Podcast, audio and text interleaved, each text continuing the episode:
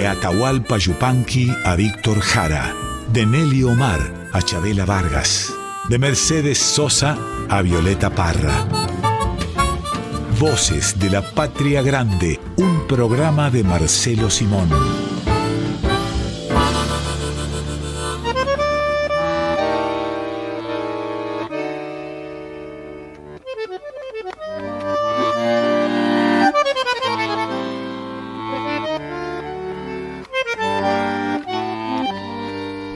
Bienvenidos y bienvenidas amigos y amigas. Hoy es un programa especial de la Patria Grande porque yo soy un impostor, un, forastero, un invasor que viene a tomar por asalto el programa de Marcelo Simón. Eh, voces de la Patria Grande, esto de voces de la Patria Grande. Pero, pero lo tomé por asalto no para hacerlo mío, sino para disfrutarlo más a Marcelo.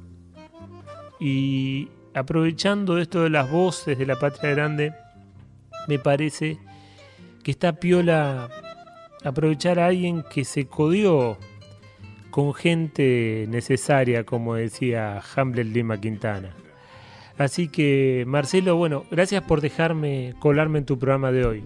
No, por favor, es un honor, eh, Pedro, ya sabes, este, no vamos a intercambiar piropos, este, ya sabes cuánto te admiro, de modo que bienvenido a, casa y bienvenido a mi vida, me, surge decir, porque en realidad lo que hacemos es mostrar trozos, fragmentos, o habría que encontrar una palabra más adecuada, este, de la vida en, en nuestro trabajo, ¿no?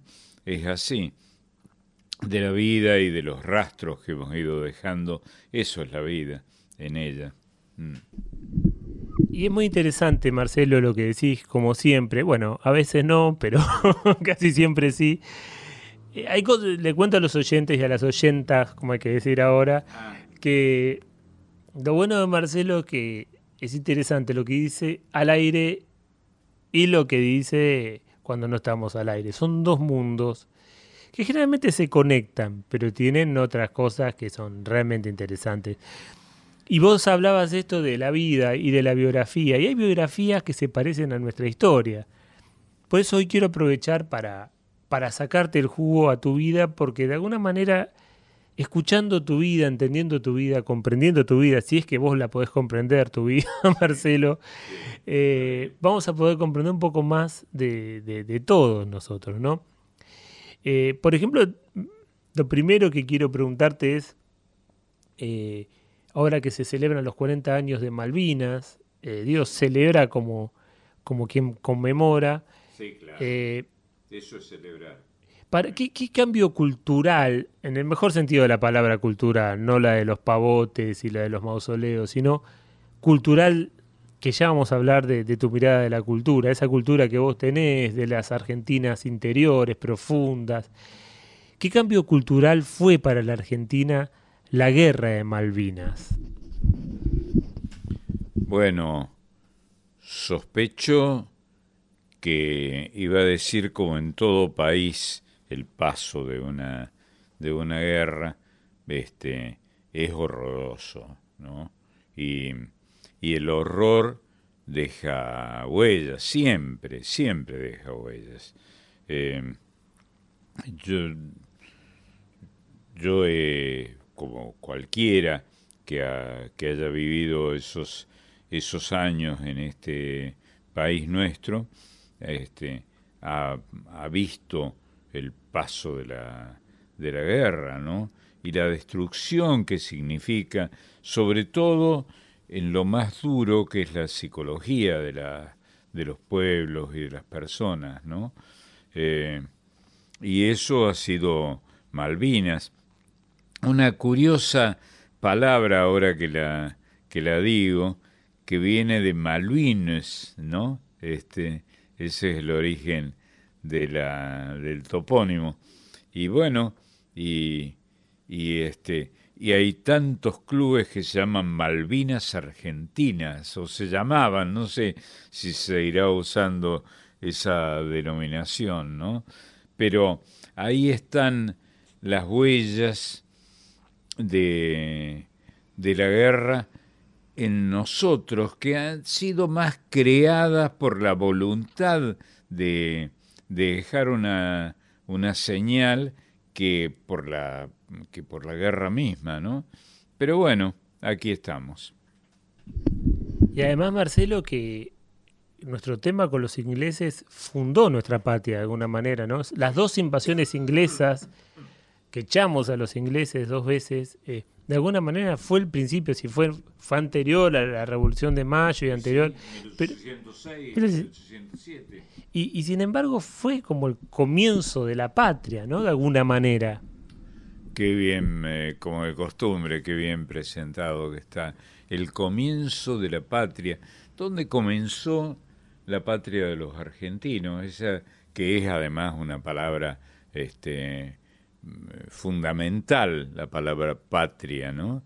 Este, eh, que como alguna vez ha sido dicho, debería llamarse matria tal vez, pero no tiene demasiada importancia.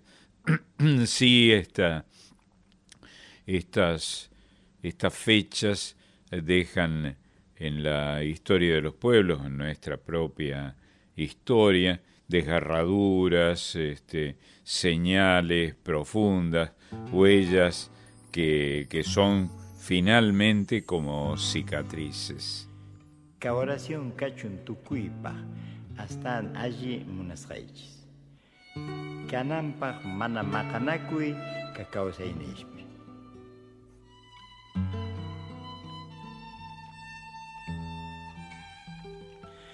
Una oración que encierra los mejores deseos para el mundo.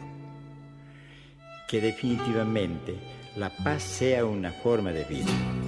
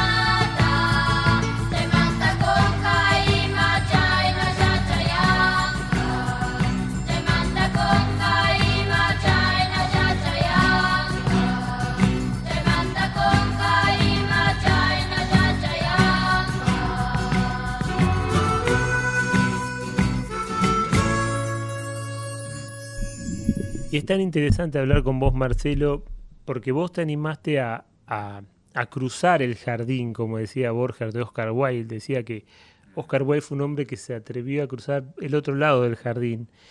Y vos, siento yo que vos cruzaste el otro lado del jardín cultural en la Argentina, que, que, venciste a las estatuas establecidas, eh, ¿no? y que te metiste en, en vos con un montón de compañeros y compañeras que fue, por ejemplo, cortar una ruta donde era un pueblo de, de, tuberculosos y a partir de ahí generar el festival más importante de la Argentina dedicado a la música argentina. Ese es un acto de cruzar el otro jardín de la historia y la cultura. Sí, y fui muy amigo de algunos de esos fundadores, ¿no? Este, eh, amigo y un poco más que amigo con Irina Casenave, por ejemplo, que, que por suerte eh, sobrevive y que, que, ha estado, ha sido una de las, de las creadoras de la magia de Cosquín. Un pueblo, es cierto, un pueblo de tísicos, de tuberculosos, este, que, que sentó eh, una, un, eh, principios básicos de la, del entendimiento de los pueblos, este, a orillas de un, un río pequeño, un río serrano, que son ríos este, traicioneros, traicioneros porque generalmente no tienen agua y que y cuando decidís meterte en ellos sí tienen, o, o todo lo contrario, en fin. Y, y esa reunión de, en, a, a orillas del río Cosquín, de alguna manera fue un río de ríos porque generaron, pusieron en valor a una cultura que, que, que, que existía, Antonio Tormo que vendió más que Gardel y tanta sí, gente, pero que existía, pero que es invisibilizada por la tilinguería y la aduana de la cultura, que siempre es porteñocéntrica, y ustedes, y, y, y, vos como un protagonista, yo he ido a Cosquín con vos varias veces, sí. y, lo digo porque todavía queda gente de, de, de esa época que eh, lo recuerdan, por ejemplo, la confitería europea, en esta máquina de escribir vos hiciste los libretos de aquel de Cosquín y, y yo me acuerdo cuando Mercedes Sosa te decía lo propio y cuando eh, Jaime eh, eh, Sarabia, Jaime eh, Juan Carlos Sarabia, eh, perdón, cuando César Isela y tanta gente, eh, viste, entonces a mí me interesa preguntarte, poniéndome la piel de los oyentes, Marcelo, es por las singularidades de todos ellos, porque existen las biografías a lo Wikipedia, horizontales, nació, murió, pero vos tenés el olor, la voz, los silencios, las broncas, las puteadas, las alegrías. Claro. Por ejemplo, de un tipo que tenía una voz tan extraordinaria como Eduardo Falú.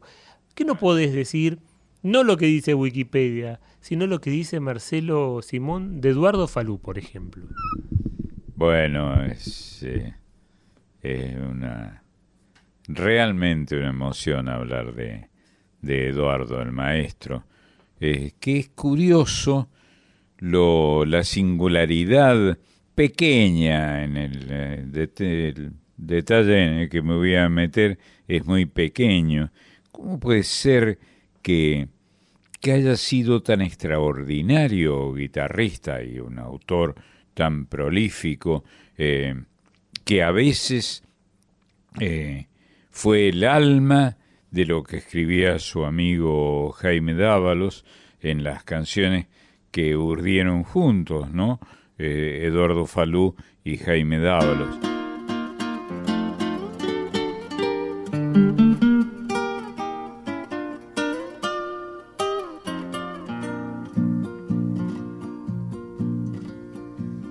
Dónde te irás volando por esos cielos? bracita negra que ilustra la oscuridad. Detrás de tu vuelo errante mis ojos gozan la inmensidad, la inmensidad.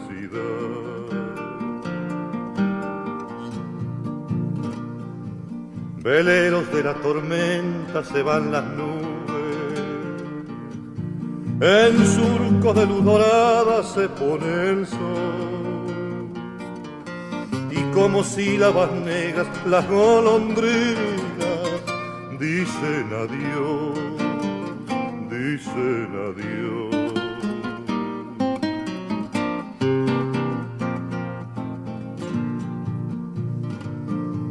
Vuela, vuela, vuela, golondrina,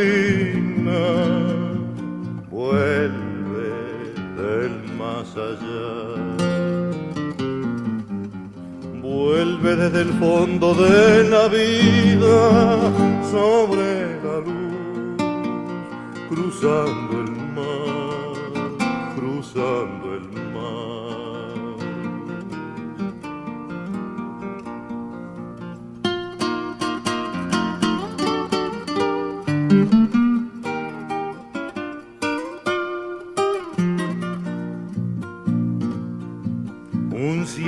barriletes tiene la tarde.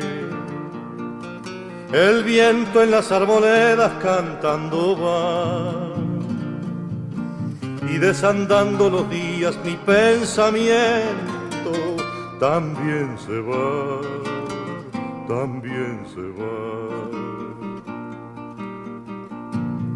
Cuando se acorten los días junto a mi sombra y en mi alma caiga sangrando el atardecer. Yo levantaré los ojos pidiendo al cielo volverte a ver, volverte a ver.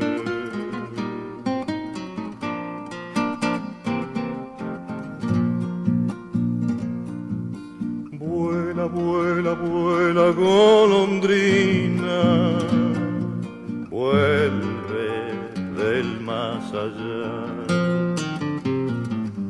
Vuelve desde el fondo de la vida sobre la luz, cruzando el mar, cruzando el mar.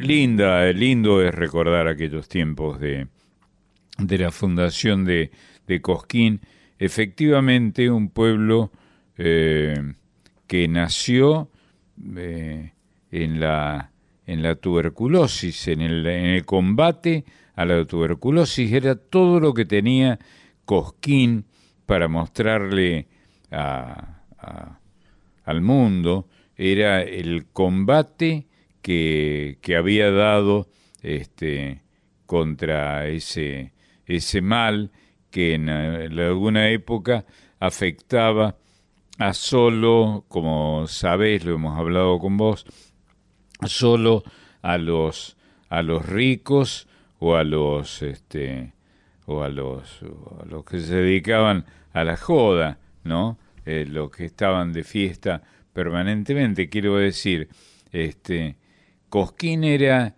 la síntesis formidable de, de un encuentro en un valle que, que se llama de Punilla, de la pequeña, de la pequeña Puna, este, un encuentro con, eh, con el horror de la, de la muerte que ocurría en el siglo XIX, con frecuencia este, a los que eran afectados por, por la tisis, por la tuberculosis, ¿no? Bueno, en fin, y, y, y ahí está el pueblo sobreviviendo, la ciudad, este, sobreviviendo el pueblo, me gusta más, sobreviviendo y, y creando, este, creando espacios para que vayan a verla.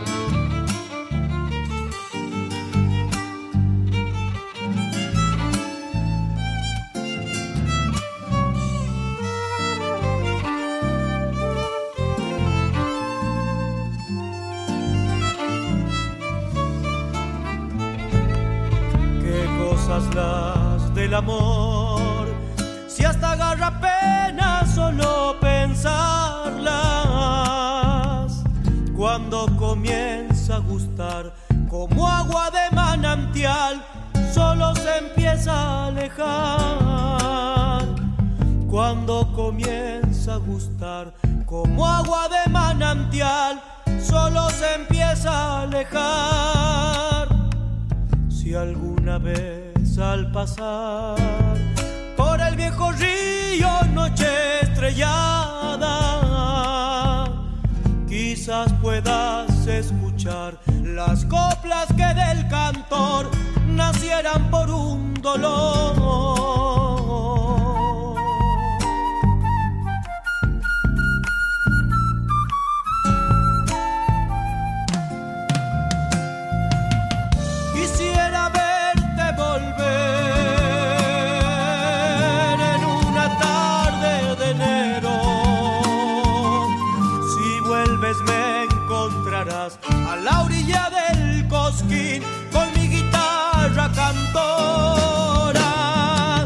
Y en mis labios sentirás que aún perdura el amor que me dejaste al partir.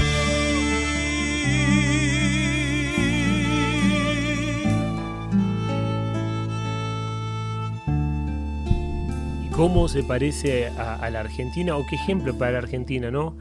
Era la muerte, era la tuberculosis y este pueblo que todo el mundo lo conocía por eso, ni quería pasar por ahí, se transformó en un lugar de encuentro de todos los eneros, ¿no? Y, y, pienso como tanta gente, como Maradona en la pobreza y se transformó en Maradona, o como tanta gente, ¿no? Que, que, que de, desde abajo, Favaloro, también con dos mangos estudiando y, curando en Jacinto Arauz y, y, llegó a transformarse, ¿no?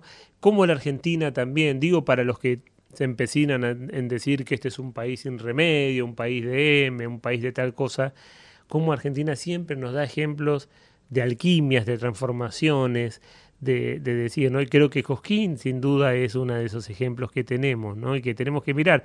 Y vos que sos un argentinólogo, una persona que le dedicó toda su vida a, a la Argentina, que siempre decís, sí, sí, todo bien lo que digan de Argentina, pero acá no hay, eh, no hay guerra de secesiones, ni peleas, ni gente que, quiere separarse, no hay separatistas. Eh. ¿Qué opinas de esto, de, la grieta, de esto que dicen que la Argentina es un país mm, de mierda, para decirlo? Y vos que sos alguien que, que, vivís y que sos puramente cultura argentina, entre otras cosas más, ¿qué opinas de esa visión que se tiene? Y es deplorable, desde luego, porque eh, enmerdar este, un, eh, un, ámbito, en este caso el, sitio donde hemos nacido, donde han nacido nuestros hijos, este, es una tarea realmente deleznable, ¿no? De modo que, este, qué sé yo, debe haber muchos sitios más interesantes, más lindos, más simpáticos, más sabrosos que la Argentina en el mundo, sin duda.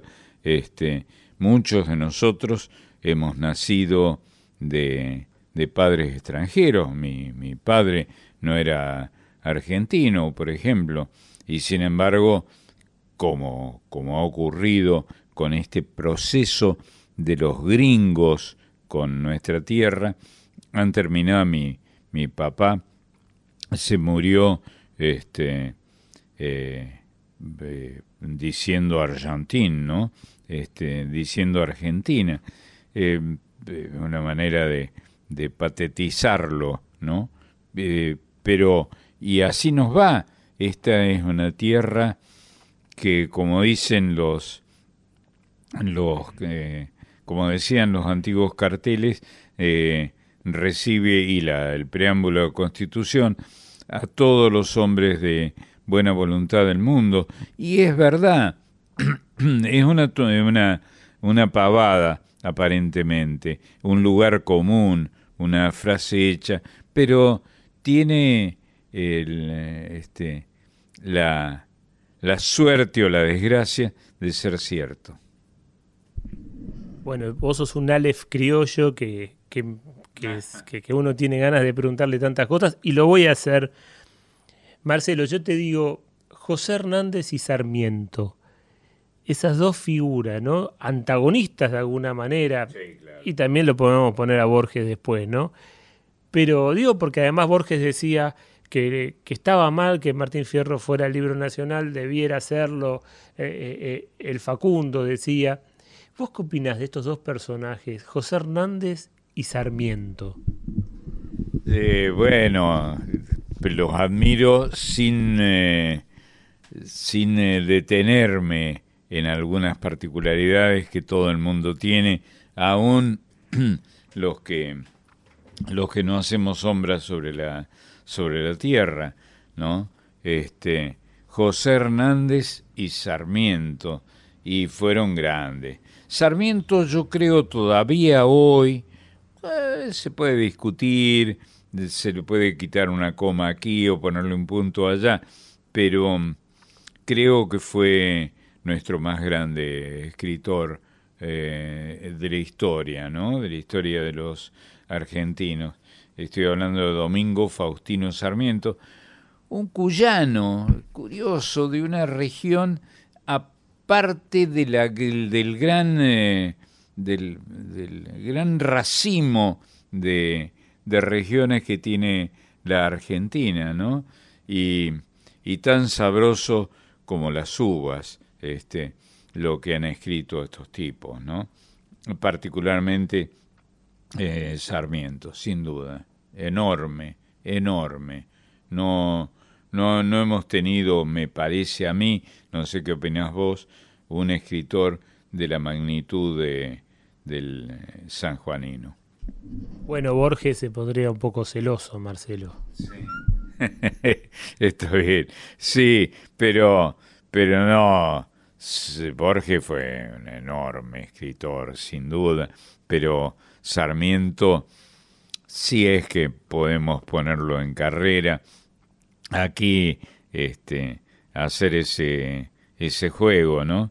El Sarmiento fue un, un escritor extraordinario y Borges, y Borges también, pero no es lo mismo. Y es tan lindo esto de hablar con una Aleph que de Borges, Sarmiento y de José Hernández. Me voy a los caballos. Hay gente, hay gauchos sobre todo, lo hacía Omar Moreno Palacio, sí, mi amigo, Y, y, lo hacía también Orlando Veracruz, que lo sigue haciendo, ¿viste? Que me dice que gaucho es el que sabe distinguir cada uno de, los tipos de, de piel, de pelaje de los caballos. Obviamente yo no me considero un gaucho por eso, digamos, entre tantas cosas más. Pero ¿qué papel tiene también? Ha hecho alusiones a la muerte de Yupanqui, ¿no? Que yo, yo quiero un caballo negro, ¿no? Que, me venga a buscar para que me lleve a la muerte, básicamente. y, ha, hablado del alazán, ¿no? Y, y ¿qué, papel tiene el caballo en, en la cultura argentina? Bueno, con todo sitio de, la, de llanura en la Argentina, un papel en, en, América, un papel primordial, desde luego. Y, y como alguien ha dicho este, y repetido exageradamente, eh, yo voy a cometer, cometer el mismo delito, este, la patria este, o la matria este, se hizo a caballo en la Argentina. Aquí hay llanura y hay jinetes, de modo que no es extraño y hay llanuras muy adecuadas para el, para el tránsito de esos, de esos animales. este, y aún sin llanuras en terrenos montañosos, el caballo históricamente, hasta en la guerra, ha, tenido un papel primordial. De modo que aquí estamos, a punto de subir. Este, yo anduve a caballo con los chicos. Sí. Con los chicos sí. Sí, sí, sí. Sí. Y estaba este, moviendo el pie izquierdo, que es el, el primer pie que se usa para montar.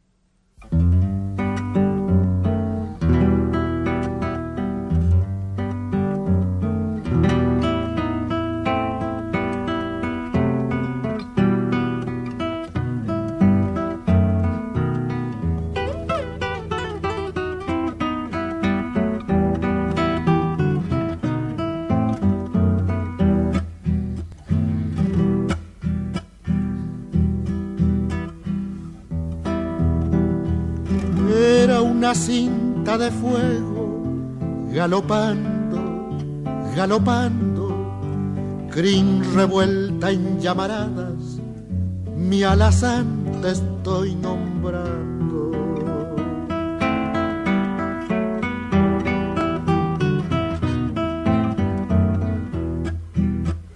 Trepo las sierras con luna, cruzo los valles nevando, cien caminos anduvimos, mi alazán te estoy nombrando.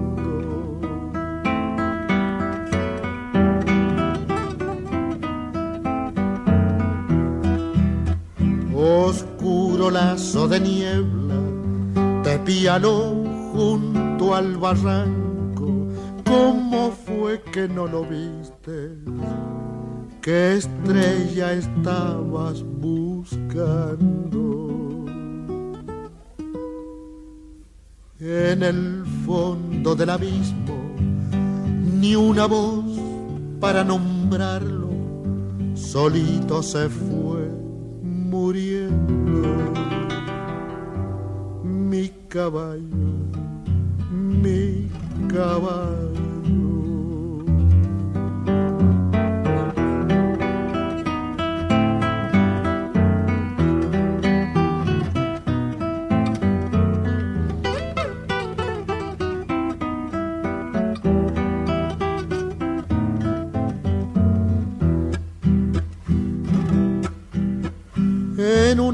Del Tala hay un morral solitario y hay un corral sin relinchos. Mi alazán te estoy nombrando.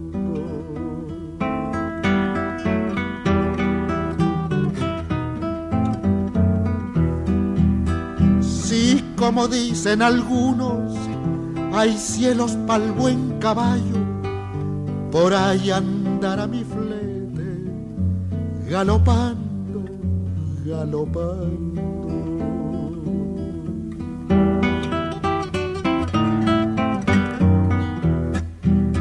Oscuro lazo de niebla te piano junto al barranco. ¿Cómo fue que no lo viste? ¿Qué estrella estabas buscando? En el fondo del abismo, ni una voz para nombrarlo, solito se fue muriendo. Mi caballo, mi caballo.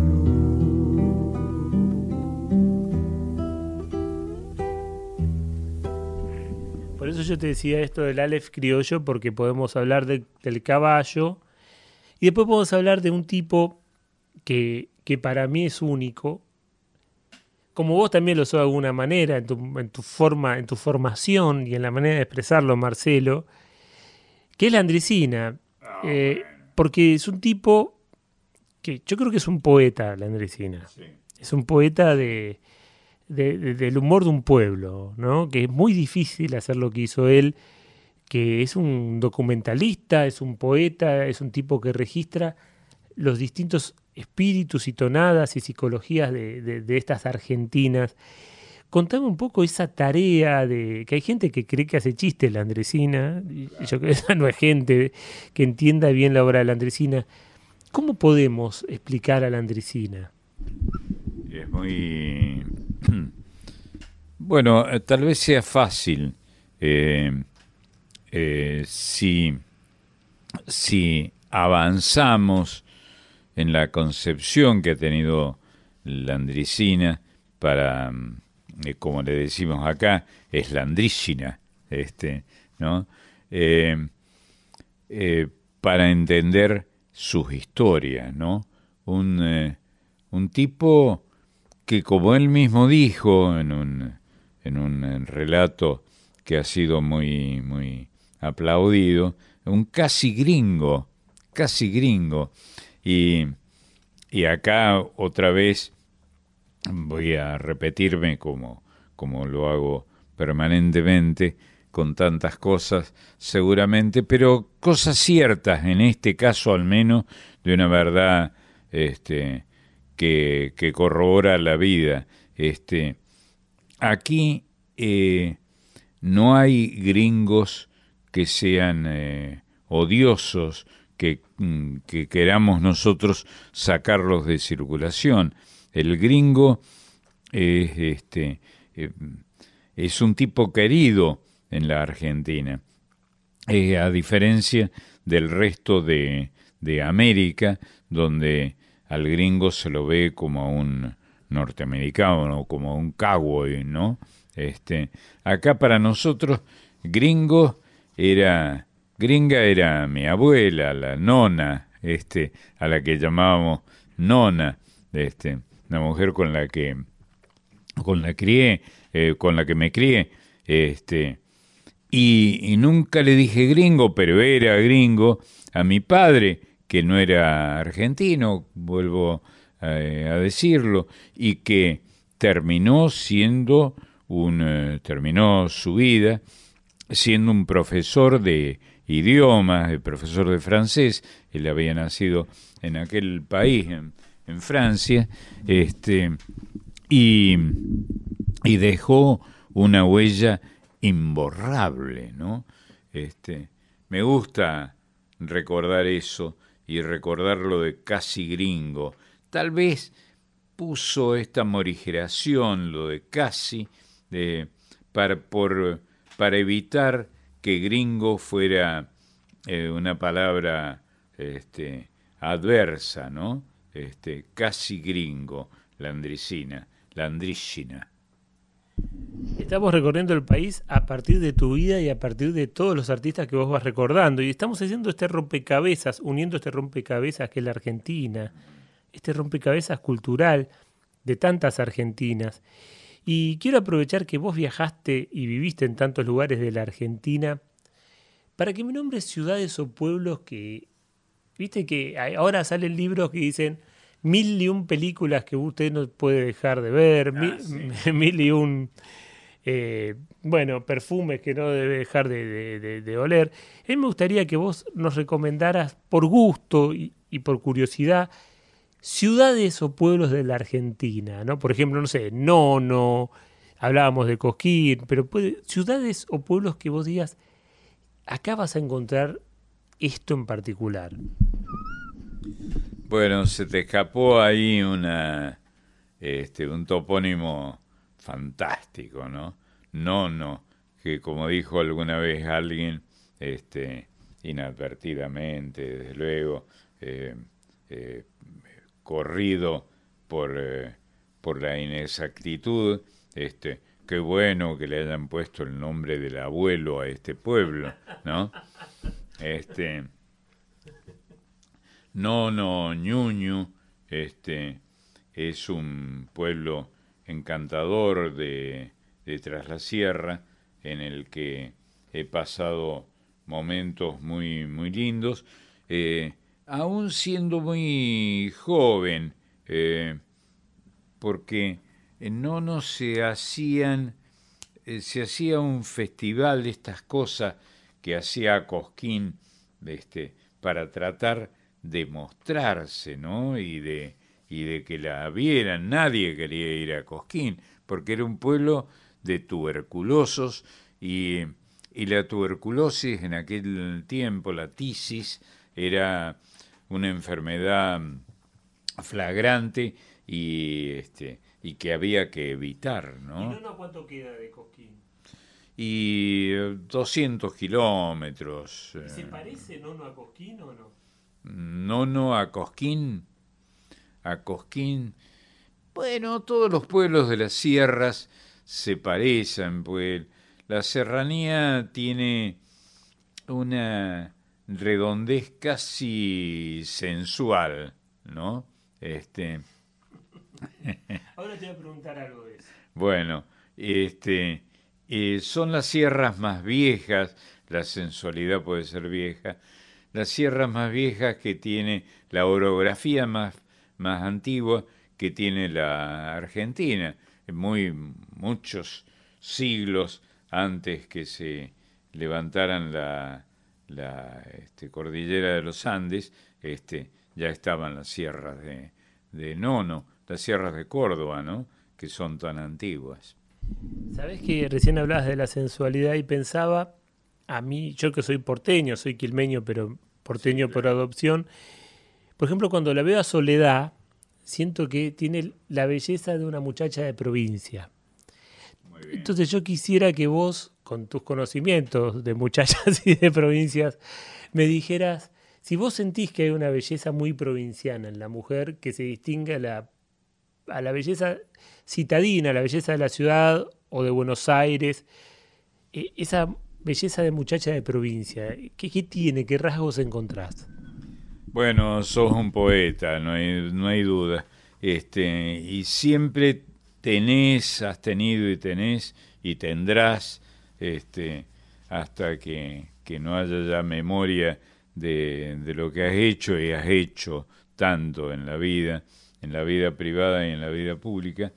Este, y bueno, ahí está este, la, eh, lo que flota acá es la, la presencia sensual de las mujeres en, nuestra, en nuestras vidas, ¿no? Este, que por suerte, lo digo este, eh, entendiendo que cualquier otra variante eh, amorosa es aceptable y aplaudida por eh, cualquiera de nosotros, por mí por lo menos, este, y que está bien, está bien que, que hayamos vivido como hemos vivido y hayamos tropezado, este, eh, como no quieren algunos exégetas, hayamos tropezado mil veces con la misma piedra. Está bueno tropezar con esa misma piedra si es la piedra del amor, para decir una vulgaridad.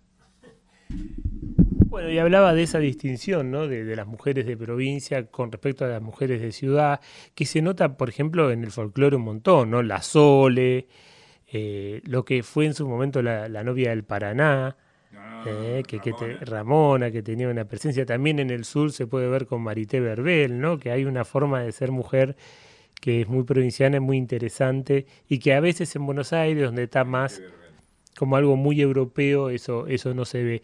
Pero siguiendo recorriendo todo este guiso que estamos haciendo juntos, que te estoy aprovechando, que me colé acá en tu programa, Marcelo. Un guiso carrero. Un guiso carrero, no carnero, carrero, y que, y que, bueno, me da ganas de preguntarte tantas cosas como si uno se, se encontrara con Sócrates, ¿no?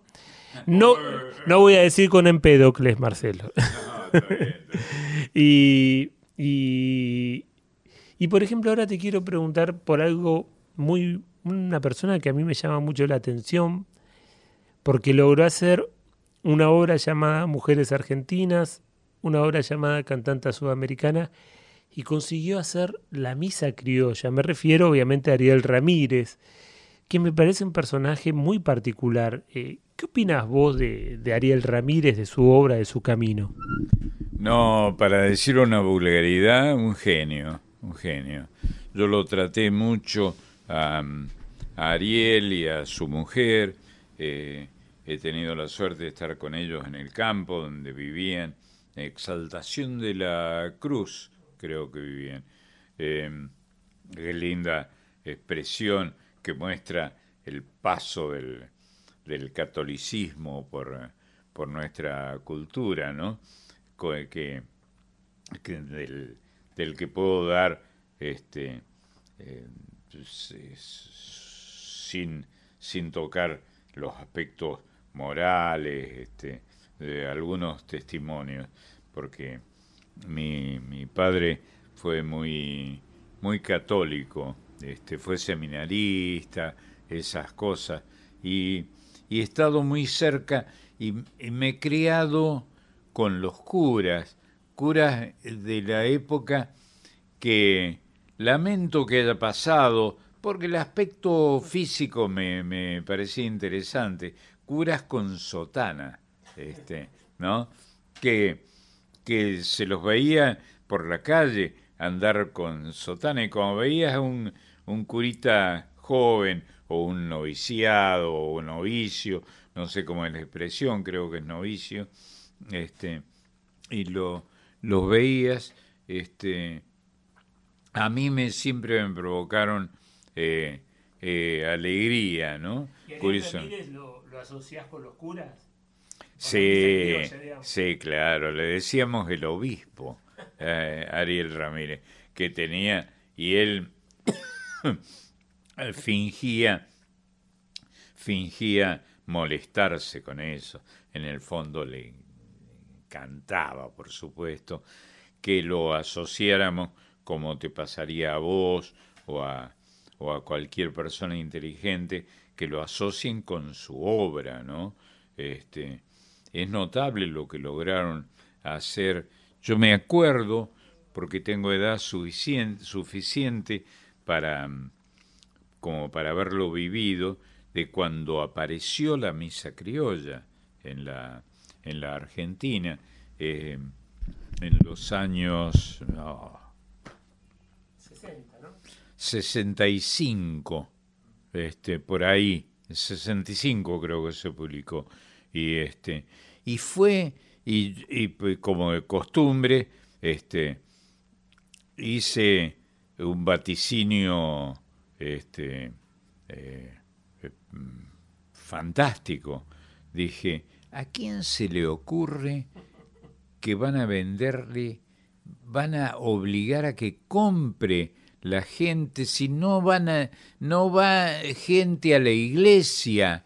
Este, yo era de, ir a, a misa en aquellos tiempos, mi padre era muy católico, como creo que ya he dicho, este, y si no va gente a la iglesia, eh, argumentaba yo, este, ¿cómo vas a lograr que compren, que compren una misa? Este, fue el disco más vendido en la historia de la Argentina. Este, con lo cual demostré una vez más, eh, tengo muchas otras, este, eh, muchos otros ejemplos, lo mal observador que soy el, el DIN dijo extraordinario. Bueno, no sé cómo vinimos a parar a la misa criolla, pero acá estamos. Sí, pero está bien, todos los caminos conducen a, a la misa criolla.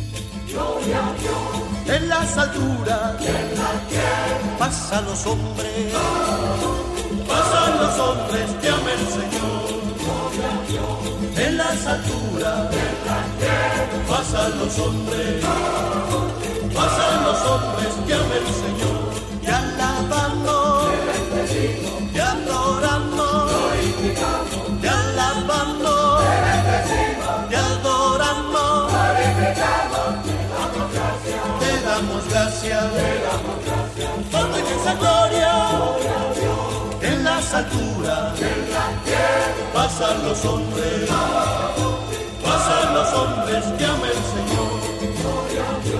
En las alturas, pasan los hombres, pasan los hombres que ama el Señor. Te alabamos, te adoramos, te alabamos, te adoramos, te damos gracias, te damos gracias por tu gloria,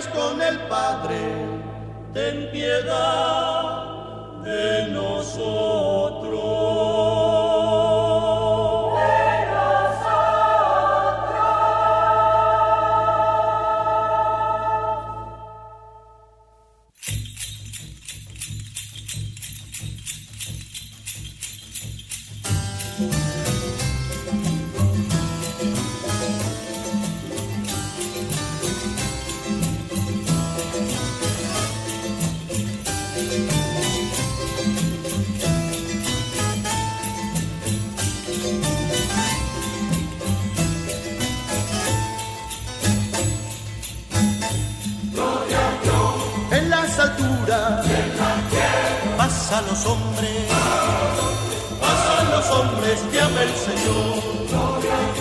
En las alturas pasan los hombres, pasan los hombres que ama el Señor. Porque tú, solo tú, porque tú, solo tú, tú solo altísimo Jesucristo. Con el Espíritu Santo. Con el Espíritu Santo. En la gloria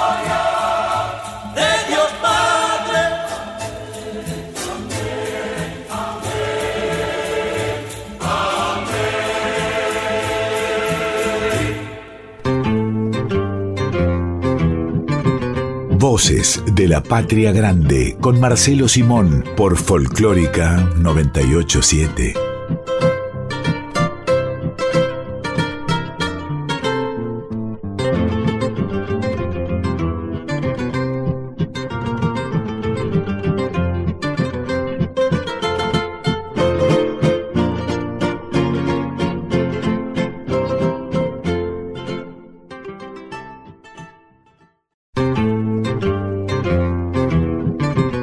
escuchando a Marcelo Simón en Voces de la Patria Grande.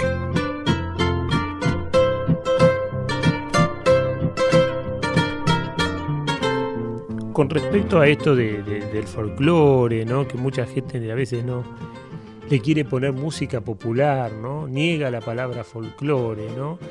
Y yo, Yupanqui creo que la defendía, ¿no? Que, se sentía orgulloso de la palabra folclore. ¿Qué opinás vos esto de que mucha gente dice música popular pero niega la palabra folclore? Bueno, eh, la estupidez no tiene, no tiene dueño. Este, eh, que se alarmen por el uso de una palabra que está en los diccionarios, este, que está en los, en los libros, quiero decir, como decía un viejo eslogan de cuando vos no habías nacido todavía, garrá los libros que no muerden, eran este, las palabras que, que te asaltan, que te, que te desbordan, que se te caen de la, de la bandeja exhibidora de, de, de textos, este, son las palabras que debemos amar, con ellas nos entendemos y con ellas paramos las guerras también, ¿eh? que te, como que parezca mentira, los argentinos tenemos experiencia en ese horror que significa eh, matarse los unos a los otros por enfrentamientos vagamente políticos. Acabas de decir algo hermoso, ¿no? Que con, esas palabras paramos las guerras, ¿no? Eh, me parece que, es divino, divino lo que estás diciendo. Eh, pero divino en el sentido, por eso utilizo esa palabra, ¿no? Que pensamos que, existen las escrituras, las sagradas escrituras, ¿no? y, palabras que paran guerras me parece que es extraordinario. Y a mí se me vino a la mente Mercedes Sosa cuando vino a cantar en el 82, ya terminando casi la dictadura, eh, en ese gesto de valentía cívica, ella estaba viviendo en Europa y, y fue de alguna manera el canto de Mercedes Sosa una manera de parar estas guerras que estábamos viviendo acá, esta, este terrorismo de Estado, eh, y encima Malvinas después, o, mientras. Eh, ¿Crees que Mercedes Sosa era capaz de tener guerras con su canto? Bueno, lo has dicho vos, y por suerte eh, fue así, efectivamente, y, y, hemos tenido la dicha, los argentinos, de que fuera una mujer tan encantadora y, y que nos brindó a muchos de nosotros su amistad quien lo hiciera, ¿no? Este, Mercedes ha sido eh, una enorme amiga. Vivía cerca de acá, en la calle 9 de Julio, acá estamos a metros de, la, de esta avenida tan importante de Buenos Aires. Y ella vivía sobre la avenida 9 de Julio. Y le gustaba, es curioso lo de Mercedes, le gustaban cosas que uno no imagina en, en alguien como ella. Le gustaba la velocidad, manejaba, este, te metía miedo como manejaba. Este, pobre, en la época estaba con Pocho Masitelli, este, su compañero de vida, un querido, inolvidable amigo y que tuvo la suerte de, de ser también muy amiga este, de, Pocho, bueno, estoy metiendo en la amistad a todos ellos, ¿no? Pocho, Mercedes, este, eh, muchos de nosotros, los cantores populares, eh, ser amigos y, y que ella haya sido este, que ella haya sido ella, este, permitir la tautología,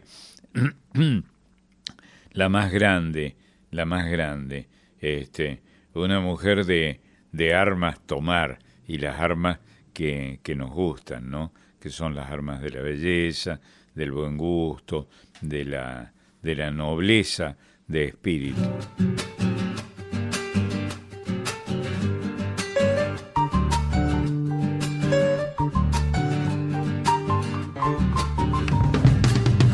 su guaguita entre sus brazos tibios dormida y ella la mira asustada como urpilita perdida.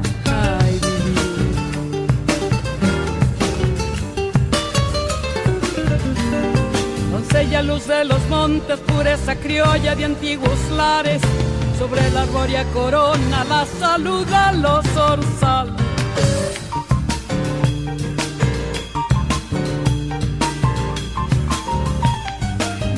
su buena andanza, a Dios le ruega por sus dolores, sin maldecir a aquel hombre que le mintió en los amores. En el cofre de sus brazos le está temblando una nueva vida, y ella la mira asustada como pilita perdida.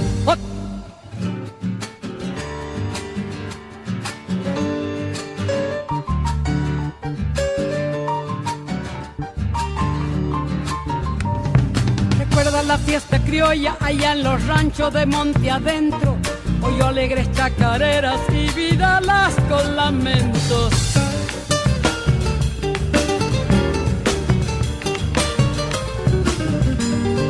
Tal vez fuera aquella zamba, quizá el aroma de los tunales, tal vez la luz de aquel cielo alunando a los unchales.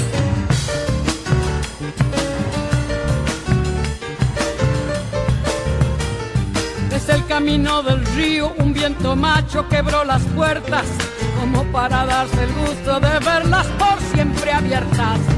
En el cofre de sus brazos le está temblando una nueva vida, y ella la mira asustada como urpilita perdida. Y dijiste nobleza de, espíritu y pensé en Jorge Cafrune, que que se peleaba tanto con Yupanqui, o no sé si Yupanqui lo peleaba tanto a Cafrune, pero qué aporte, ¿no? Qué aporte el de, el de ese tipo barbado que, que cantó canciones de otras. Qué, cosa, ¿no? Que Mercedes y Jorge hayan cantado canciones de otro, pero le hicieron de ellos. ¿Cómo, cómo ves eso? Es un, eh, un gran pensamiento tuyo este. Cafrune eh, fue uno de los tipos más notables que tuvo, eh, digámoslo en estos términos, la industria del espectáculo en la Argentina. Estuvo alguna vez en esta casa o en lo que mm, tendría que ser mi casa de, de, entonces, ¿no? Era un tipo muy, muy andariego, muy, muy pate perro, como, como se dice en el, en el campo, ¿no? Eh, y un eh, eh, dueño de un olfato notable para advertir dónde está lo que importa, ¿no? Había salido de un grupo este, de cantores tradicionales la, o, revoltosamente tradicionales, que eran los cantores del alba, las voces del Guaira, andaba por ahí con esos nombres de fantasía que tienen un toque de folclore en la denominación y, se convirtió en un tipo sabio con, una, con un final de, de vida notable este, que, que, todavía no, yo en lo personal no entiendo qué fue lo que pasó con Jorge, por qué, por qué murió tan tempranamente. ¿no? ¿Vos crees que fue un accidente o que fue una No, no, no, no, no creo ni dejo de creer, pero es muy raro, muy raro lo que pasó con, con Jorge, que tenía una personalidad muy exultante, eh, trasvasaba este, los moldes, eh, iba más allá de, de, de, su, de su pequeña historia, jujeño, este, cantor de folclore, este, cantor con libreto, digamos, ¿no? Este, esas curiosidades que ofrece la Argentina pero fue, a mi modo de ver, misteriosamente, eh, tal vez el más grande de la, de la Argentina. Y y hemos mencionado en algún momento a, a Yupanqui, que, que ahí, para decir un viejo refrán argentino, un viejo dicho argentino, una vieja paremia, este, ahí mostró la hilacha este, Yupanqui con, con Cafrone, que era, para acudir a otra vez a una frase hecha, era un pan de Dios, este, eh, Cafrune. Y sin embargo, eh, lo digo con, con un poco, con bastante dolor, creo que ahí se equivocó este Yupanqui.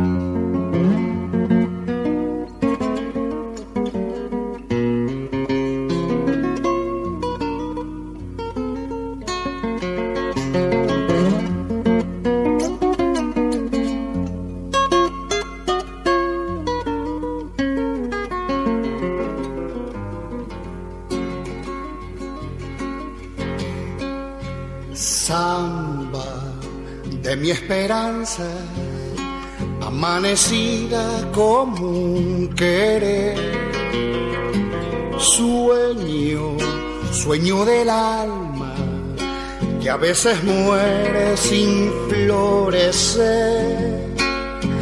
Sueño, sueño del alma, que a veces muere sin florecer.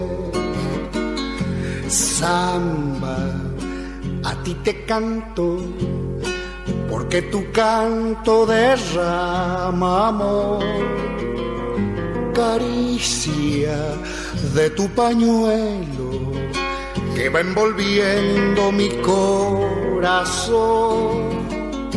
caricia de tu pañuelo que va envolviendo mi corazón.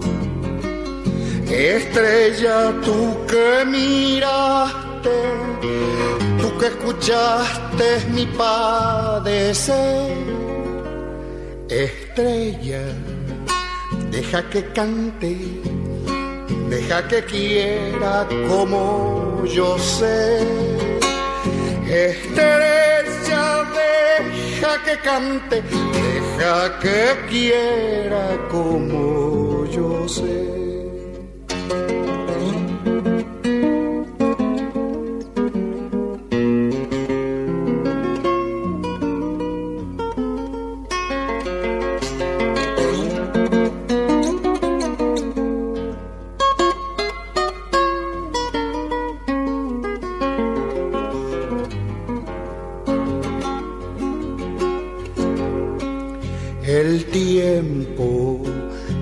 Pasando, como la vida no vuelve más. El tiempo me va matando y tu cariño será, será. El tiempo me va matando y tu cariño será, será. Un día en horizonte. Soy polvareda que al viento va. Samba, ya no me dejes, yo sin tu canto no vivo más.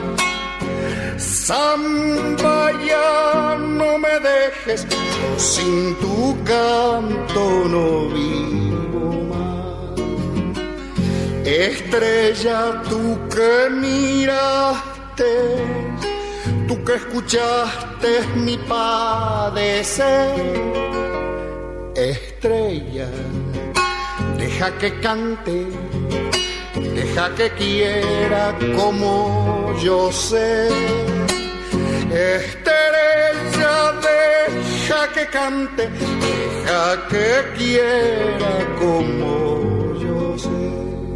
Y sabes que otra curiosidad para mí eh, son los chalchaleros, una curiosidad cultural, porque ellos no eran de izquierda, me parece que eran más cercanos a la derecha, pero sin embargo eran eh, artistas solidarios con, con, los que padecían, como vos que estuviste en la lista negra. Y, bueno, me ayudaron y te ayudaron ellos. Contá esa historia para los que no sabemos, que es interesante.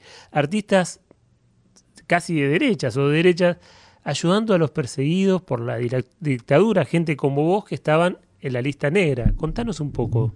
Sí, no tengo tanta memoria específica sobre el, sobre el hecho, pero sí me acuerdo, por supuesto, ellos eh, lograron, la gente no, no puede recordar esto porque no lo ha conocido, pero en aquellos años era muy difícil, años de la dictadura militar, que fue una dictadura muy severa eh, en la Argentina y en otros países que como la Argentina adherían a este a lo que llamaríamos las derechas, ¿no? Las derechas este, que tomaban el poder, tomaban el poder por, por asalto, por el asalto que les daba que ellos eran el poder, eran quienes ostentaban el, eh, el manejo de la cosa pública, en, eh, no es un, un dicho, las dictaduras americanas estaban manejadas por ellos, por los, por los, los que, los que las protagonizaban. Y este, y en el caso de, que estamos mencionando, este, los chalchaleros, por ejemplo, eran la derecha, pero eran una derecha este, que te daba gana de aplaudir y, y realmente yo la he aplaudido en alguna ocasión, no porque fueran de derecha o de cualquier otro signo político, sino porque eran unos caballeros, unos aristócratas. Yo siempre le dije a Juan Carlos Arabia, este, que ya no está para, para sonreír frente a esto, usted, este, eh, los tratados de usted, yo, usted es un aristócrata, este, y era un aristócrata. Y yo creo en esa aristocracia y sospecho que vos también, no por el origen eh, pecuniario o, o del apellido, eh, sino por las actitudes que lo ponían lejos del mal.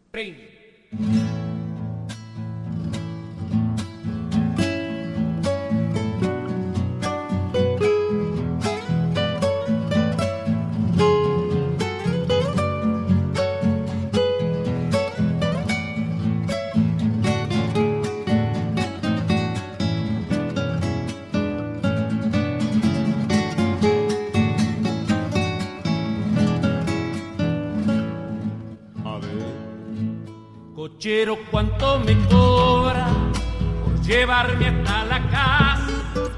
Cochero, ¿cuánto me cobra por llevarme hasta la casa? De mi comadre Paulina que vive en la vereda alta. No piensa en lo que me cobra porque el chino anda con plata.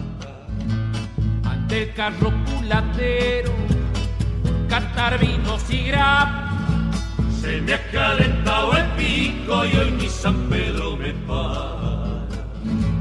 Yo veo en usted amigazo que ganitas no le falta.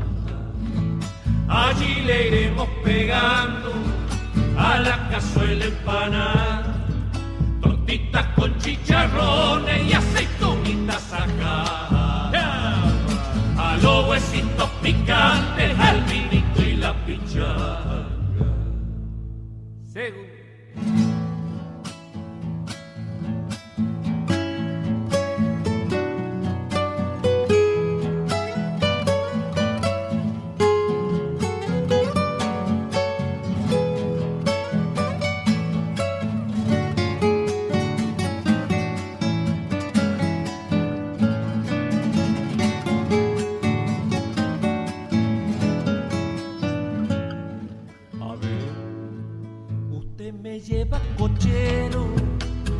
vive a 24. Usted me lleva cochero, ella vive a 24. Tiene un par de ojitos pardos que cuando miran atrás. Si usted gusta acompañarme, no es tan larga la distancia. Bailaremos unas cuestas y cantaremos tonadas con algunos cogollitos y a Romero de bigotera y polaina, ¿qué le parece cochero? Palabra cumplimentar Bajé pronto la capota y hasta que Dios diga va. Con requinte con guitarra y hasta la vaquita. Y también que eh, ese, hay otro folclore, Marcelo, que, que, une eh, a, las Américas, ¿no? Un folclore donde está el guaraní, donde está el quichua, donde está el mapudungún. Eh, eh qué, extraordinario que tiene, no hay, no hay otro género en la Argentina que, que, una idiomas, que una cultura, que una... Eso es el folclore en, toda su dimensión. Podemos entender no solamente la llegada de los inmigrantes, que vos hablabas de los gringos, gringo no te calle todavía, cantaba eh, Teresa y los cuatro de Córdoba hicieron un, una obra integral canto al inmigrante, pero también podemos entender a, a nuestros pueblos originarios eh, a través de folclore, todo esto a través de folclore. Sí. Eh, no, no tengo más remedio que caer en un lugar común, ¿no? Bueno, es la, la Argentina. Esto es la Argentina. Una síntesis de, de esta tierra que ha tenido enfrentamientos poderosos en, entre en sus comunidades, pero que han dado siempre ejemplos de cordura, digámoslo así, y de paz y de, y de buena onda. Por eso me parece que lo nombramos. Eh, si, si yo debiera elegir al gran eh, folclorista argentino, al gran cantor argentino, elegiría a Luis Landricina. Mm. Eh, y te iba a decir, entre tantas preguntas que, que tengo para hacerte, Marcelo, es eh, Yupanqui, ¿no? Que, que, has hablado a través de, de, de, de Cafrune, que Yupanqui es como el gran artista de folclore pero llevado al tango pienso en Gardel. Vos a Chupán que lo entrevistaste, discutiste, pasaste un montón de cosas buenas y malas con él, pero a Gardel por obvias razones no. no. Claro. Pero vamos a hacer un juego, ¿no? Suponte que te agarra el jefe de prensa de Gardel, vas a poder entrevistar a Gardel, pero solo vas a poder hacerle tres preguntas. Tres preguntas porque hay mucha gente en tu situación del mundo que quiere hacer lo mismo, ¿no? Entonces Marcelo se sienta Gardel frente a vos y me gustaría que le hicieras tres preguntas a Carlos Gardel. Eh, qué bar, qué, qué periodismo el tuyo, eh? qué impresionante. Tres preguntas a Carlos Gardel, este, eludiendo hacérmele gracioso con la muerte, pues la muerte nos aproxima, no sé si es solo a los argentinos, creo que a los hombres del mundo en general, nos aproxima siempre un poco al humor, ¿no? Eh, eh, y, se me ocurren ideas que, por supuesto, desecho rápidamente de respecto de los aviones, este, y Gardel, que, que fue, así terminó su vida, como, como sabemos, sin que el avión levantara vuelo. Qué impresionante, ¿no? Eso es tal vez el símbolo más interesante de una vida tan rica y de una muerte inevitablemente también feraz, ¿no? También muy fértil. Eh, no sé, no sé qué decir. ¿Pero qué le preguntarías a él? ¿Lo tenés a él? ¿A Gardel? Sí. Tres preguntas le puedes hacer. O hacerle una si querés, ¿no? Tres máximo. y es que me yo he entrevistado a, a mucha gente conocida, sobre todo en la, en la Argentina, pero, pero Gardel es demasiado, ¿no? Demasiado. Porque las, las preguntas que le haría, eh, me doy cuenta que todas serían tramposas. Todas, este, claro, porque ya conozco el, el final, ¿no? Eh, me gustaría estar cerca, sí. Y además creer, como creía mi padre, este, que tenía el mismo origen, era francés. A Perón no lo conociste vos, Marcelo, ¿no? No. No, pero... No, he estado, he estado parado ahí frente a... ¿Cuáles eran las las casas en las que vivía este Gardel? Eh, Perón cuando vino, no me acuerdo. En Vicente López era, ¿no? ¿San Vicente? No, no, no, no, no. Cuando él salía y, y se mostraba en el balconeaba en esa casa. Sí, este, bueno, ¿cómo es la...? la... No, está bien. No, porque con esto te preguntaba Gardel también, ¿no? Si Perón, digo, por personajes, Perón tenía la sonrisa de Gardel, de alguna manera, ¿no? ¿Y, y qué sentís que el peronismo aportó ese aluvión zoológico, como decían los Contreras? San Eh, Martino creó, San Martino, que creo que era diputado, creó eso de el aluvión zoológico, este, que era una manera de denostar al- a los que seguían este, la, la doctrina justicialista o peronista, ¿no?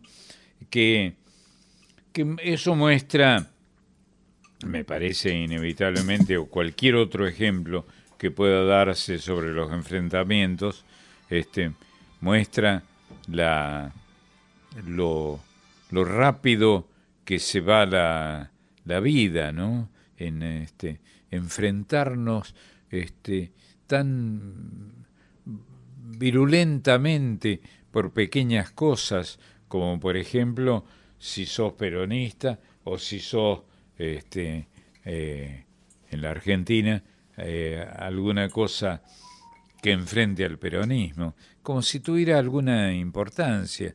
Eh, tiene una importancia relativa, como han tenido la historia, como, como ha sido siempre la historia de los pueblos, ¿no? No, pero lo digo porque eh, la Argentina es tantas cosas. ¿no? Eh, eh, por ejemplo, hay algo que, que, vos decís que me parece es una manera de graficar en la Argentina y romper el villiquen. No porque haya de romper el villiquen, que uno también le tiene cariño, pero sí cierta escolaridad. ¿no? Que siempre hablamos de, de las comidas argentinas y suele- solemos decir la mazamorra, el locro. Y vos decís que la comida más argentina es la milanesa. ¿Cómo es? Absolutamente, que es un gentilicio de un, del centro de Europa, del centro de Italia, ¿no? Eh, Milán, la milanesa, que no me acuerdo, pero he estado en Milán, por supuesto, pero creo que he hecho alguna travesura de investigación respecto a la milanesa, que por supuesto se conoce ahí y no, no se llama milanesa seguramente. Pero bueno, las palabras a veces no definen el ámbito al que se refieren, ¿no? Una milanesa no necesariamente tiene que ser de Milán, ¿no? Este, eh, y, y está bien que no sea de ahí, porque posiblemente ahí no se, no se usa el cuchillo de la manera en que lo usan los carniceros argentinos, que has visto cómo cortan este, las milanesas, es espectacular, ¿no? Espectacular. Hay, hay, hay una de las del diccionario de las entradas en la enciclopedia Marcelo Simón, que es el patio, ¿no? Y me interesa saber qué es el patio para los provincianos. ¿Qué le debe la cultura popular al patio de Santiago del Estero o de tantos lugares de, las provincias? Mirá, el tipo que más he querido, con el quien tuve el honor de escribir libretos junto a él, que me permitiera y, eh, hacerlo, fue Jaime Dávalos, este, un escritor extraordinario, el hijo de Juan Carlos Dávalos, este, que, que hacía un programa, porque él era muy desbordante, no sé cómo decirlo, muy, muy histriónico, este, hacía un programa que se llamaba El Patio de Jaime Dávalos. Y es cierto, el patio que ya no poseemos, yo vivo en una casa en la que estamos ahora, y no hay patio, hay un remedo de patio ahí, este, pero no hay patio, están embaldosados, eso no son patios. Este, yo iba a la escuela, eh, porque aunque no se nota, eh, he, pasado por la escuela, este, iba a una escuela la escuela Santiago Derqui en Córdoba, ¿no? Este, que tenía tres patios, tres patios, pero patios que eran enormes, este, como, como estos que mencionaba Jaime Dávalos, a quien he querido tanto y admirado tanto, el patio de Jaime Dávalos. Bueno, el patio es el recreo de la casa. ¿no? Este, es un lugar fantástico que, que hemos ido perdiendo a medida que las ciudades han ido eh, avanzando, el hacinamiento ha ido avanzando, ¿no? Y, y, nos han ido quitando esta manera de, de ver la vida, en cierto modo esta manera también de ver el amor, porque eh, los eh, cuando hablaba de los patios y del espacio abierto, hablaba también, sin mencionarlo, del amor físico. ¿Y cuántas eh, cosas más tiene la Argentina que son pequeños mundos, ¿no? Digo, por ejemplo, el mundo de los ferrocarriles, mm, el papá de María Elena Walsh, de Yupanqui, de Jairo. Es un otro de los mundos argentinos, es el ferrocarril. Un mundo extraordinario y uno de los más ricos y más diversos, con especificaciones, eh, sin acudir a mi memoria, que que me traiciona permanentemente todos los días, eh, digo, este, el ferrocarril, el tren rápido que hemos tenido en la, Argentina, no sé si lo tenemos todavía, el expreso, este, es bárbaro, que se parece al expreso imaginario, ahora lo estoy eh, encontrando. Y, y María Elena Walsh, seguro, la más grande escritora que ha tenido la Argentina en todas las épocas, ¿no? Para mi gusto, para mi gusto.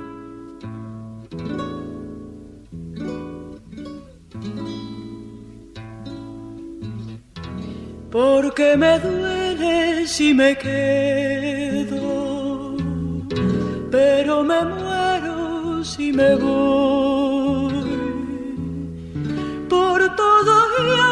pesar de todo, mi amor, yo quiero vivir en vos. Por tu decencia de vida y por tu escándalo de sol. Por tu verano con jazmines, mi amor, yo quiero vivir en vos.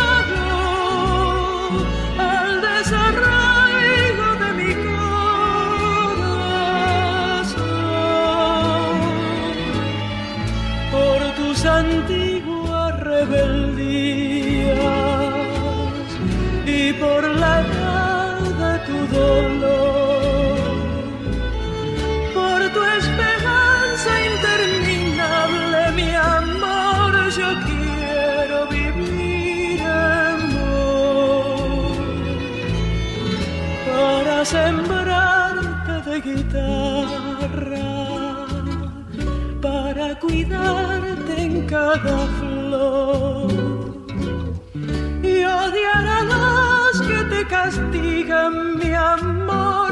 Yo quiero vivir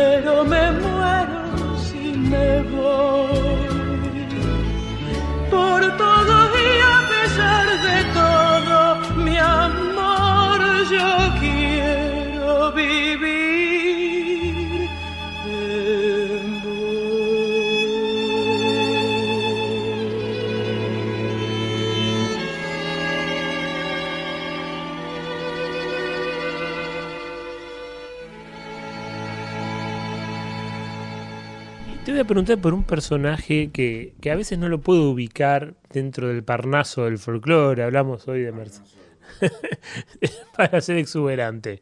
Hablábamos de, Mercedes Sosa, de Gardel, de Yupanqui, de Cafrune. Y un personaje, un, artistazo que, admiro, que me gusta, pero que no sé cómo clasificarlo. Eh, y es José Larralde. Eh, me gustaría saber tu opinión sobre José, José Larralde y su papel en la cultura popular, en el folclore. Sí, muy bien, muy bien presentado. Larralde, que dos veces lo escuché que me mencionaba como al pasar, ¿no? Seguramente porque alguien citó mi nombre o por alguna cosa parecida. Este, es uno de los más grandes eh, pensadores, dudo, dudo al decir esa palabra, que tiene eh, nuestro Parnaso folclórico, ¿no? Este, sí, extraordinario, creador de un gran idioma propio. Este, con vos hemos hablado alguna vez de, de Vallejo, y Vallejo también hacía eso, ¿no? Jugar con las, jugar si es que jugaba, yo creo que nos precipitaba a esas palabras que escondían, este, eh, yo me sé en, francés algunos poemas de, del, del, autor que estoy citando, ¿no? Dice je m'en et de mon situación, de más gran situación, el de mes actes. Este, qué bárbaro.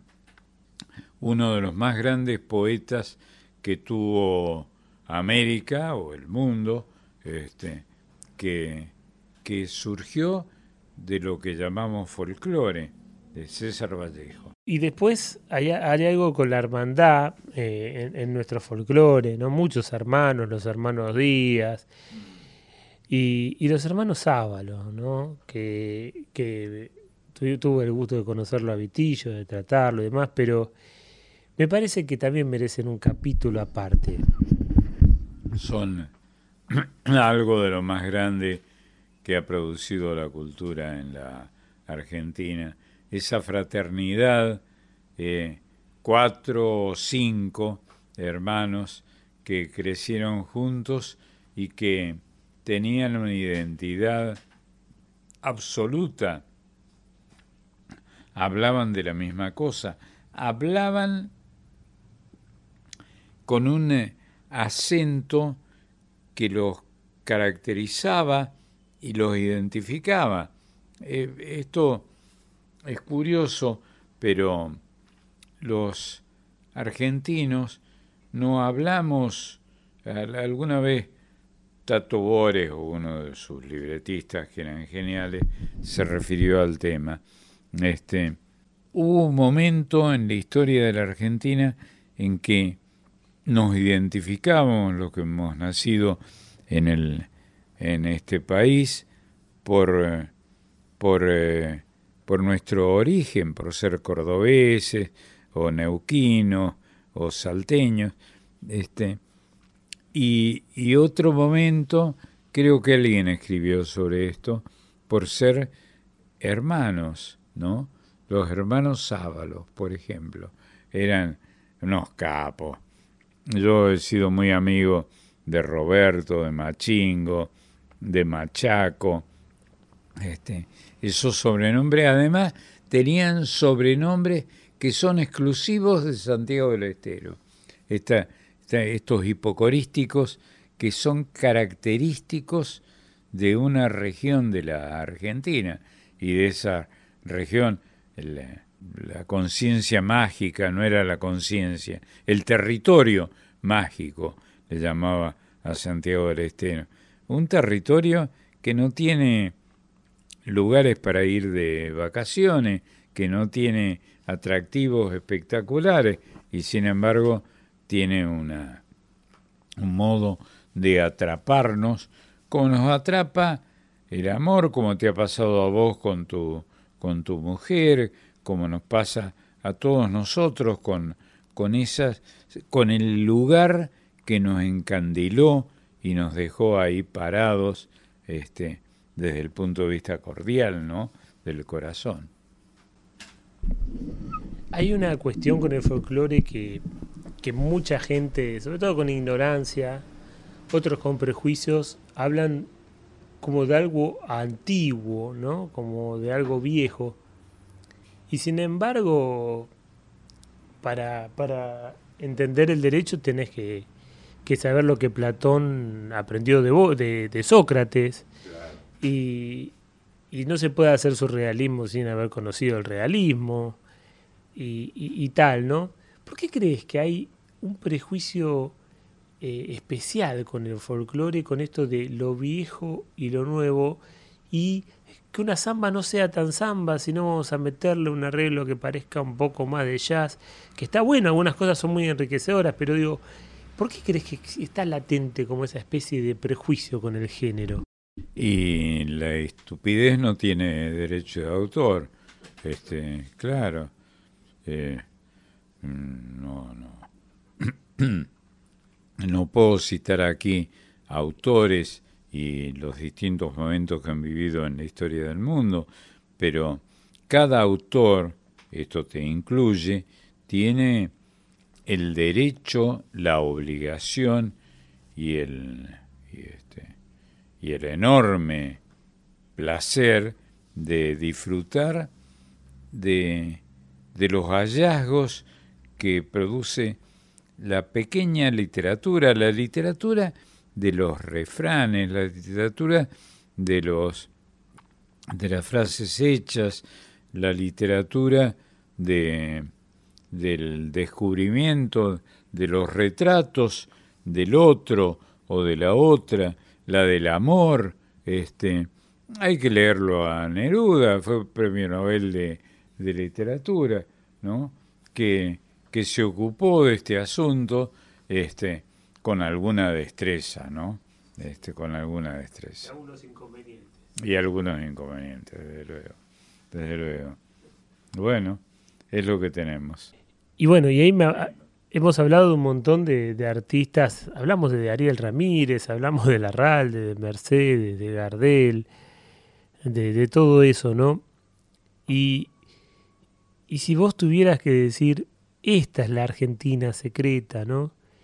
Este es el país que, que está latente. Yo reconozco a la Argentina en esto, en este lugar, en esta voz, en esta comida, en este encuentro. ¿Cómo podrías describir esa Argentina? Esa Argentina que decís eh, es la auténtica Argentina, la Argentina que, que, que, consigue ser un retrato fiel de todo eso que llamamos país. Este, me has hecho acordar a Borroni y Vaca, que eran los creadores de la Argentina secreta, ¿no? Que es un título extraordinario. Este, eh, nos hemos pasado la vida sin darle bola a ese hallazgo notable de Borrón y, Vaca, ¿no? La Argentina secreta. En verdad, como nos, nos pasa en, en, la vida, este, hay muchos secretos que como para, para obedecer a su condición de tal, de tales, permanecen guardados, ocultos y alguna vez posiblemente ganan eh, eh, el aire libre, ¿no? Y es el momento de en el que con la mayor precisión, no sé si es precisión la palabra adecuada, con la mayor nobleza, preferiría decir, hay que descubrirlos, ¿no? Estos secretos de los pliegues y repliegues de la Argentina acostada, este, acostada, pero que se levanta y que por suerte se levanta y nos, y nos trata de che, ¿no? Que el único sitio del mundo, creo yo, donde nos tratamos de che. Eh, este remoto país desmesuradamente grande que es la Argentina. Marcelo, hay autores que, poetas, que son más de la canción o de la oralidad que de los libros. Y me refiero especialmente a Ariel Petrocelli, que, que no se consiguen. Yo tengo uno o dos libros de Ariel Petrocelli, un, cancionero del vino que tiene y un cancionero del truco. Debe tener más, pero yo conseguí esos dos nada más. Sí, está bien. Y, y a mí me gustaría que vos nos contases, ¿no? De, este poeta que, que, fue y de alguna manera sigue siendo Ariel Petrocelli. Vivía en la calle Alberdi al 600 en la ciudad de Salta, este Ariel Petrocelli, con ese apellido tan poco folclórico porque le asignamos a, esta suerte de genealogía que son los apellidos, este, entidad eh, terruñera, ¿no? Petrocelli, ¿cómo va a ser folclorista un tipo que se llama Petrocelli? Para mí fue el más grande, o uno de los más grandes por lo menos, pero el más grande, digámoslo, eh, de nuevo, directamente, escritores que tuvo aquella salta que estaba de moda en el folclore en los años 60 y 70. Ariel Petrocelli, que vivía en la calle Alberdi, en la, en la ciudad de Salta, Alberdi al 600.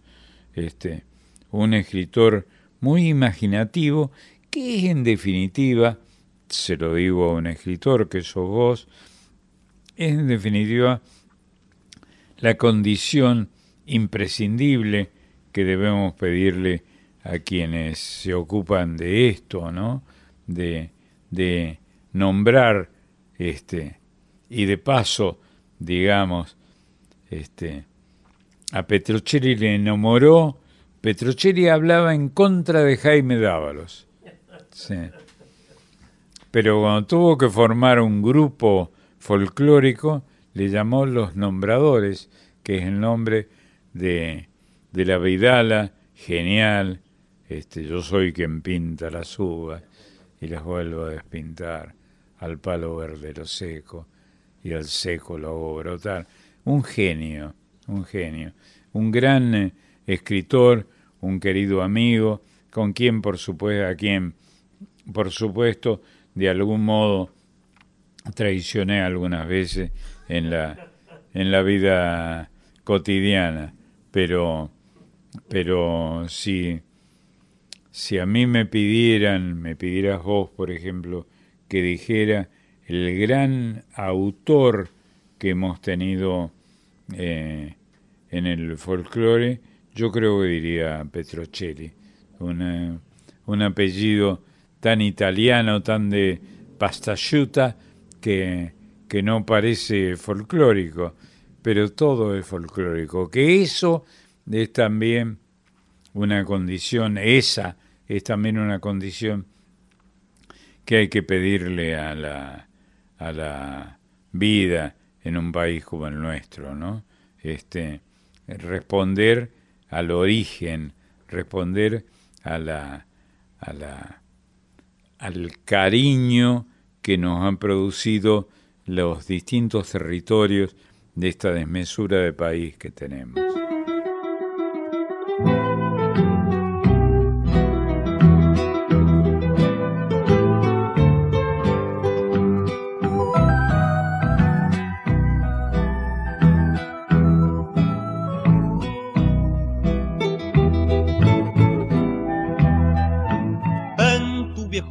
Se quedó el ayer, rescoldo del alma que se fue, el tiempo en tus manos solas quedó tendido sobre la luz. Sangre le seca en la mañana, llorando sigos a la voz del sol. El grito inca estremeció el dolor.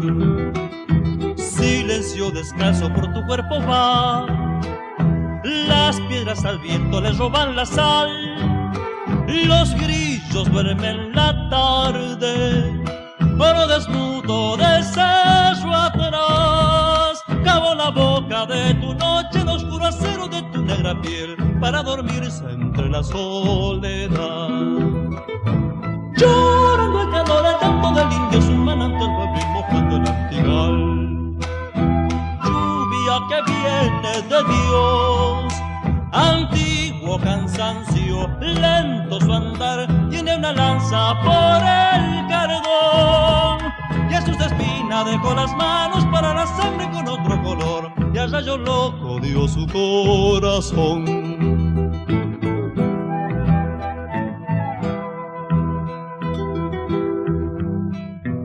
El destino de tu nombre fue final y la luna que ya ya no alumbra más. La hembra selló su vientre y por la frente se desangró. Dejó sus huellas hacia el norte, buscó camino para ya morir y como madre lloró también su mal.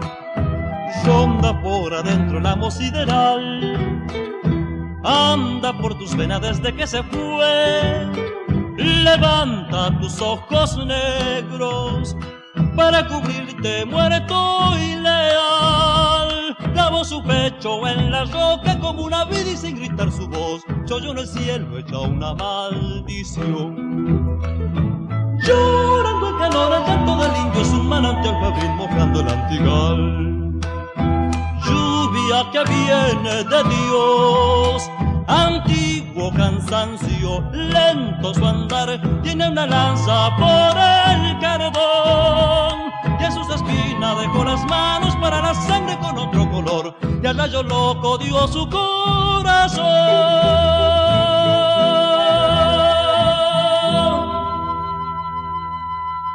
Bueno, Marce, vamos un poco cerrando. Yo soy Pedro Patzer, tomé por asalto este programa de Simón para aprovecharlo a Marcelo y bueno, vaya que lo hemos aprovechado. Y simplemente eh, me gustaría cerrar este espacio con dos preguntas que son la misma, ¿no? Eh, ¿Cuántas veces se regresa a mamá y a papá en la vida, Marcelo? Interesante. El grupo folclórico que yo más he admirado más primigenio y más contundente es el de los hermanos Sábalos, que hacían para, para enseñar cómo, es, este, una chacarera, hacían, giraban alrededor de mamá y papá, mamá, papá, mamá, papá, y era extraordinario ver de qué manera con estas palabras tan quintaesenciales con las que se define este, la genealogía, en cierto modo, este, con estas palabras mamá y papá se podía eh, descubrir la vida. Este, no está mal, no está mal que, que como los se han ocupado de explicarnos los psicoanalistas que alrededor de mamá y papá se nos va la vida. Eh, eh. donde nací es la mejor querencia y más me lo recuerda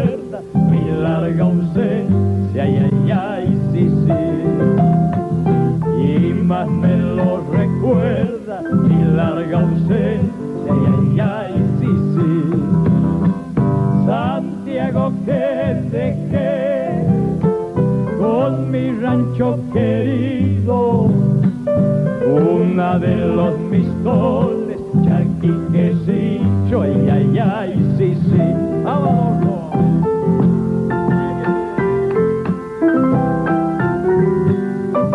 Media vuelta, sombra de pistola y buscar, cuando ya cansado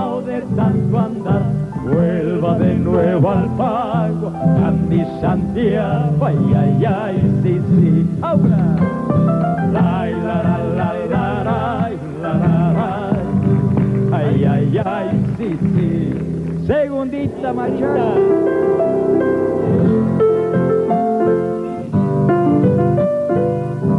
Vamos a dedicarle a Machingo y a Robertito que nos van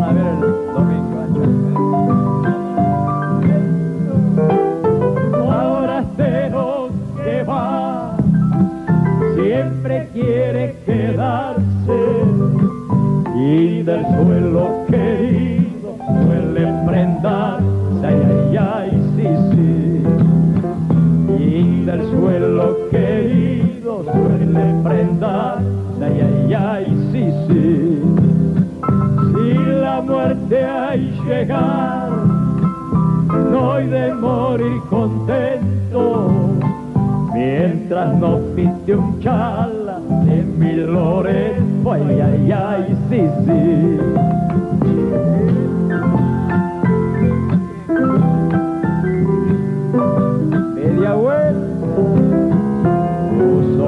De pistola y buscar, cuando ya cansado de tanto andar, vuelva de nuevo al pago a mi Santiago, ay, ay, ay, sí, sí, ahora.